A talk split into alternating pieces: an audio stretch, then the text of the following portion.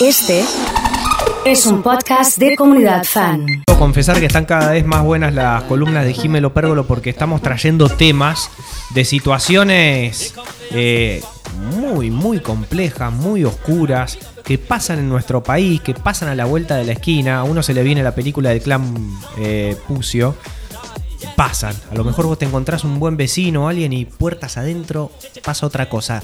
¿Cómo anda Jime? ¿Bien? ¿Qué haces, Nacho? ¿Todo bien? Bien, bien, muy Me bien. alegro. Sorprendido con esta historia que salió en algunos medios. La verdad, no la seguí en la semana y, y me interesa mucho que la cuentes. Es, eh, volvemos con la, la misma, el mismo título de la semana pasada, La realidad supera la ficción. Sí, sí. Sábado a la tarde encuentran a un grupo de niños, entre niños y adultos, dos mayores de 20 y 24 años, una nena de 17 y chiquitos de 6 y 2 años y un bebé de 9 meses caminando por la ruta de las altas cumbres.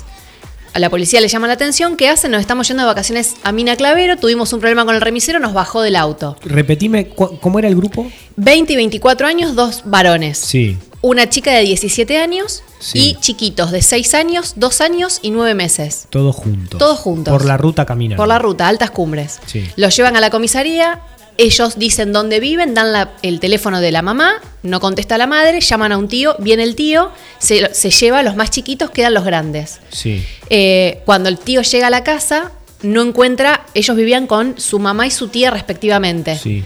Es decir, dos hermanas. No están. Hace la denuncia y sospecha, dice, veo cosas raras en la casa, Sí. eh, cosas tiradas, acá algo pasó. Uno de los chicos de 20 años se quiebra y confiesa que habían asesinado a la mamá y a la No. tía de tren- 43 años y 39 por ahí, y que dicen, y las descuartizamos. Así. Eso fue la confesión. Empieza la búsqueda, llegan al, al domicilio, que aparentemente era un domicilio bastante precario, y hay un pozo que hace una suerte de aljibe en el fondo. Se- más de 60 metros de profundidad, tuvieron que meterse rescatistas con máscaras de oxígeno y demás, pues se descomponían los bomberos que iban bajando, Ay, no te lo puedo creer. y encontraron a más de 50 metros los cuerpos de las dos mujeres, Sí. Baleadas y, y apuñaladas con varios eh, efectos extras tirados como machete. mm, eh, No encontraron el arma de fuego todavía, la fiscal pidió que se siga excavando por las dudas. Eh, pero bueno, en conclusión, están eh, eh, imputados de homicidio agravado y, en- y homicidio en concurso real los dos varones. Y la chica por encubrimiento, porque aparentemente la que brinda más detalles de lo que pasó fue la chica de 17 años, que Claro. dice, bueno, esto se dio en el marco de una discusión, se salió de control, qué sé yo, terminó así. Qué locura. No, y esto se complementa con el testimonio de los vecinos que dicen que era una casa extraña, Sí. que había siempre gritos, que había sí, movimientos extraños, que aparentemente no tenían con- eh, contacto con la sociedad, o sea, vivían puertas adentro, y se sospecha alguna situación de incesto donde estos chicos probablemente sean hijos de su propio abuelo. No, no, no, no te puedo creer. Toda esta Sí. historia es eh, macabra. Total, ¿viste que te acordás que había salido el uno en no sé si en el medio de los Alpes suizos, una cosa así, Sí, sí, que tuvo una chica encerrada un montón de años? Bueno, aparentemente esto pasaba en la ciudad de Córdoba, eh, acá nomás. Qué locura. Ahora te pregunto, antes de meternos en lo que va a pasar con los dos adultos, la, Sí. la- la chica de 17 años, ¿es menor?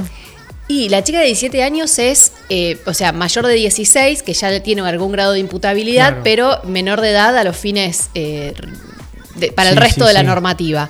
Ella e- eventualmente estaría acusada de encubrimiento, que es un delito menor, pero lo que sí están ordenadas son las pericias psiquiátricas y psicológicas para todos, porque aparentemente se vivía en un ambiente insano, Mm. eh, donde había problemas psiquiátricos serios.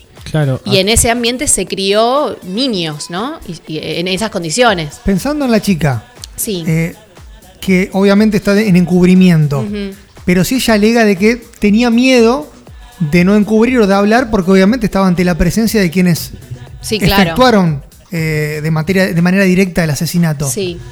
¿Qué defensa puede tener en ese aspecto? No, puede ser eh, un, eh, una, un atenuante de la pena. Igualmente el delito de encubrimiento está, o sea, está cometido, porque eventualmente ella presenció un homicidio y no concurrió a las autoridades para denunciarlo. Pero bueno, por supuesto que puede ser un atenuante el miedo, el hecho de que ella compartía vivienda con, con los, con los hoy presuntos asesinos prácticamente ya comprobado, Y ¿no? si pongamos el caso, una cosa mm, Sí. que, que no tenga que ver con este caso, pero que una persona diga, mira, la verdad, a mí me amenazaron, me dijeron que si yo decía algo, me iba a pasar algo. Sí, sí, puede ser. Habría que analizar, como te digo, el caso concreto para ver si es suficiente la amenaza recibida, si se puede comprobar esa amenaza para exculpar el delito de encubrimiento. De todas Claro. maneras, es un delito menor y que por la graduación es excarcelable, pero bueno, podría ser un atenuante y habría que ver si sirve para exculpar, si es suficiente para. Eh, pero bueno, la realidad es Sí. que acá a todo esto tenemos interviniendo un juzgado de menores, Claro. porque tenés tres chiquitos que quedaron ahí a la buena de Dios, estos dos adultos en realidad de 20 y 24 que están detenidos y a la espera de las pericias psiquiátricas y psicológicas, y la otra chica de 17 también. Y sería parricidio.